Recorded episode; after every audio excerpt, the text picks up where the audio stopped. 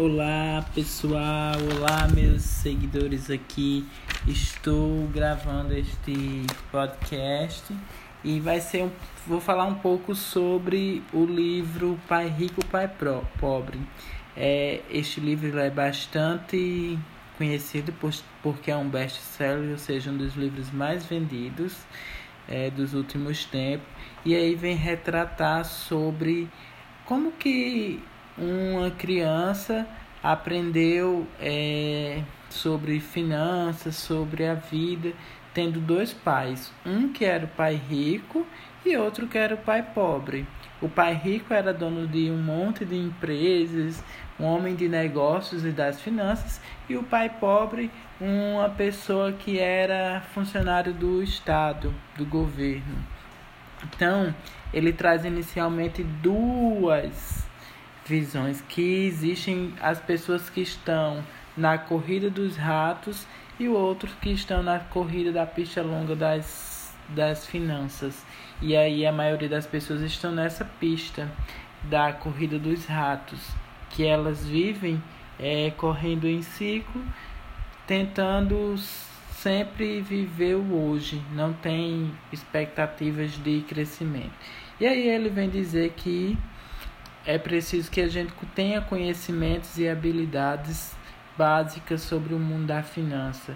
Conhecemos também o que é demonstração de renda e balanço. A gente precisa ter proficiência nisso para poder sair dessa, dessa corrida dos ratos.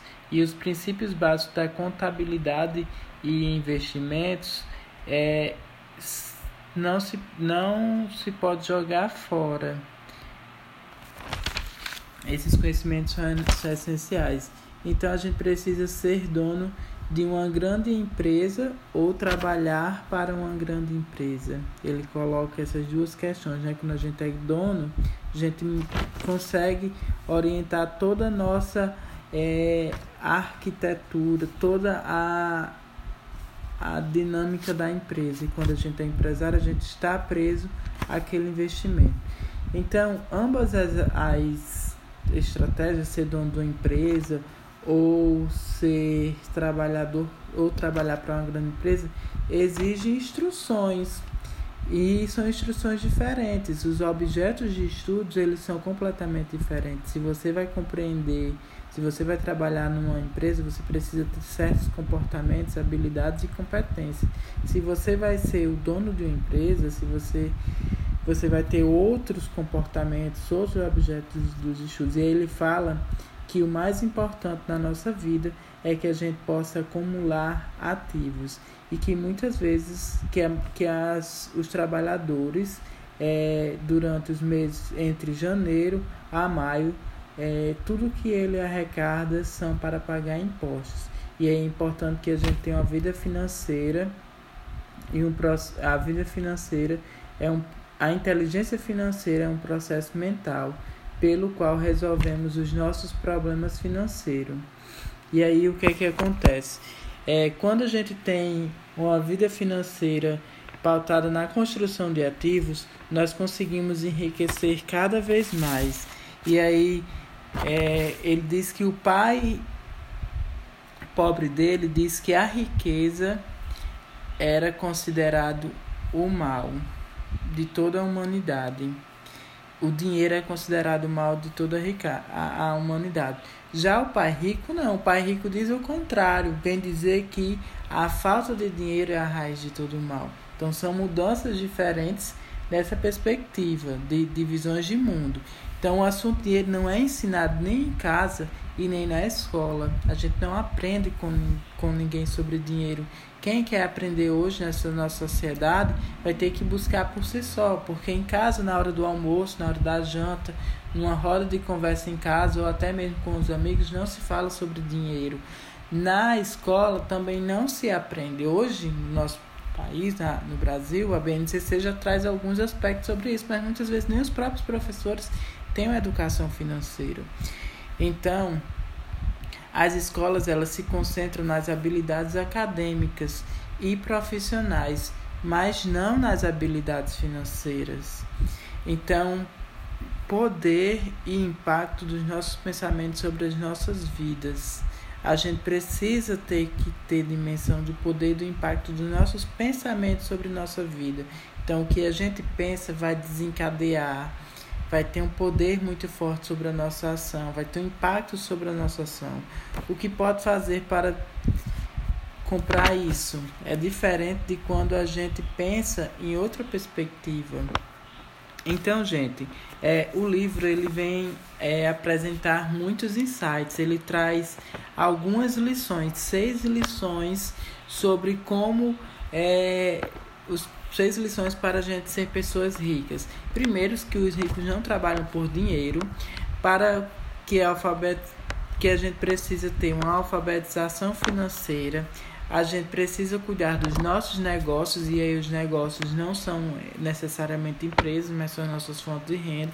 A gente precisa entender sobre as histórias de imposto e o poder das sociedades anônimas. As sociedades anônimas elas vão servir como, como um guarda-chuva para nos proteger e trabalhar para aprender e não trabalhar pelo dinheiro.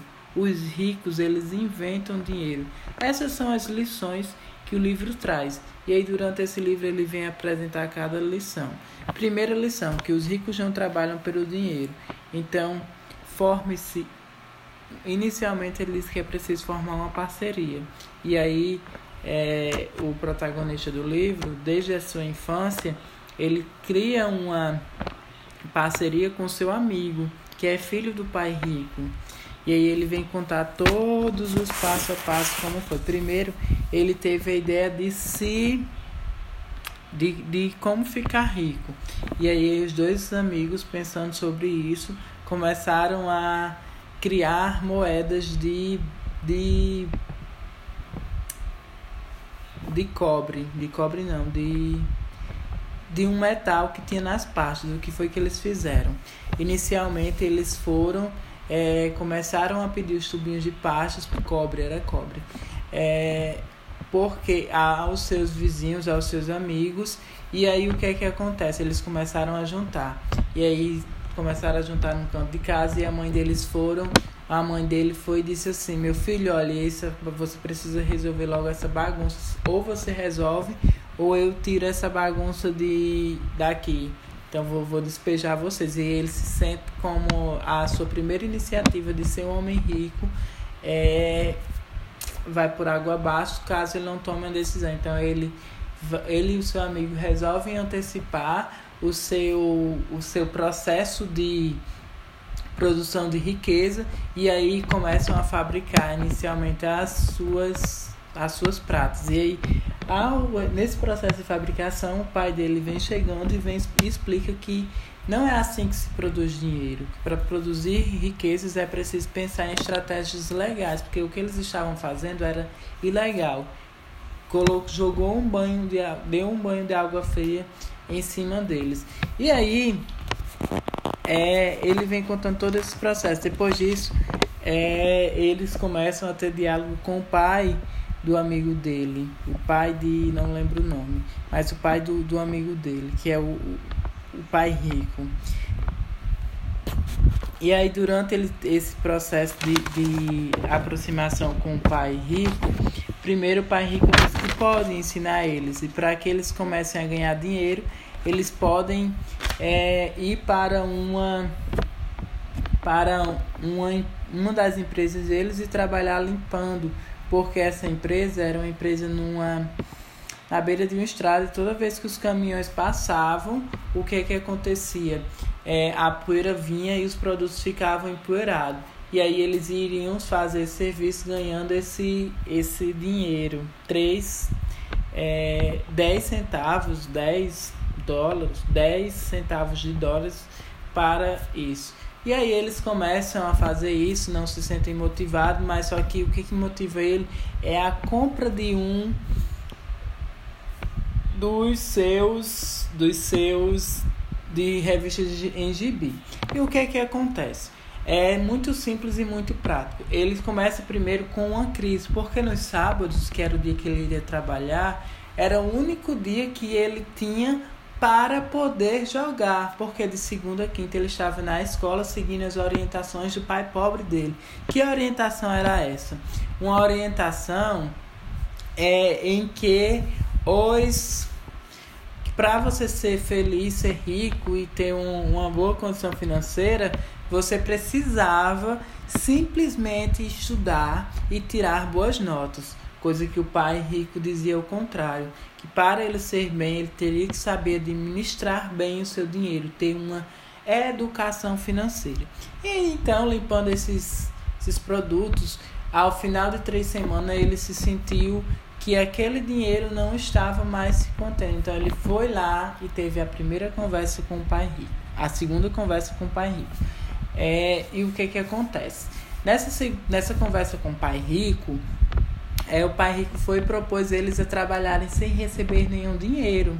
E aí passaram-se mais três semanas, o pai rico chegou lá, eles trabalhando sem dinheiro. Primeiro ele ficou muito irritado porque ele estava querendo um aumento e o pai rico propôs que ele trabalhasse sem dinheiro. E ao trabalhar sem dinheiro, ele aprendeu uma das lições mais importantes, é que não se trabalha pelo dinheiro. Após três semanas, o pai rico chegou na lojinha e chamou os meninos, os molequinhos lá, para ir conversar sobre é, como que eles vão fazer para poder ganhar mais dinheiro. E o pai rico começou a oferecer é, aumento a eles. Primeiro aumento de 15 centavos e ele lá caladinho. Aumento de 25 centavos e ele caladinho.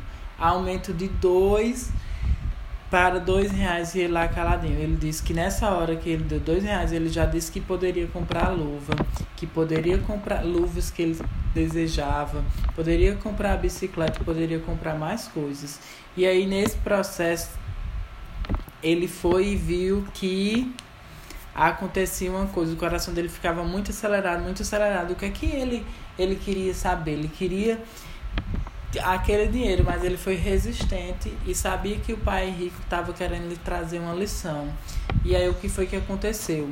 Ele foi e apresentou e disse ao final que não, que tudo bem. Então o pai rico começou a ensinar eles e viu que eles estavam é, resolvendo dos primeiros, uma das primeiras questões da vida dele, que era ser resistente, pois a gente tem duas almas.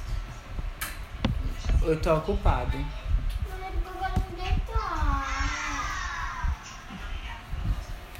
Duas. Então, gente, tinha duas duas almas. Uma alma que era era guiada pelos desejos, pelos as suas emoções e a outra pela razão. E a gente precisa ter esse cuidado de que as razões, a, raz, a razão, ela sempre tem que prevalecer e as nossas emoções, a gente precisa entender de onde estão vindo as nossas emoções e saber retirar para que a gente não seja refém das nossas próprias emoções. Mas ele também diz que o que que acontece com as nossas emoções? As nossas emoções é o que nos torna mais humano. Então a gente precisa saber lidar com isso também, mas também diferenciar o que é que é razão, o que é que é emoção e o que é que a emoção vai fazer com que a gente compreenda o que é nosso pensamento, porque às vezes a gente age pela emoção e esquece que pensamento por trás está. Então, é, eles compreendem isso. O pai faz uma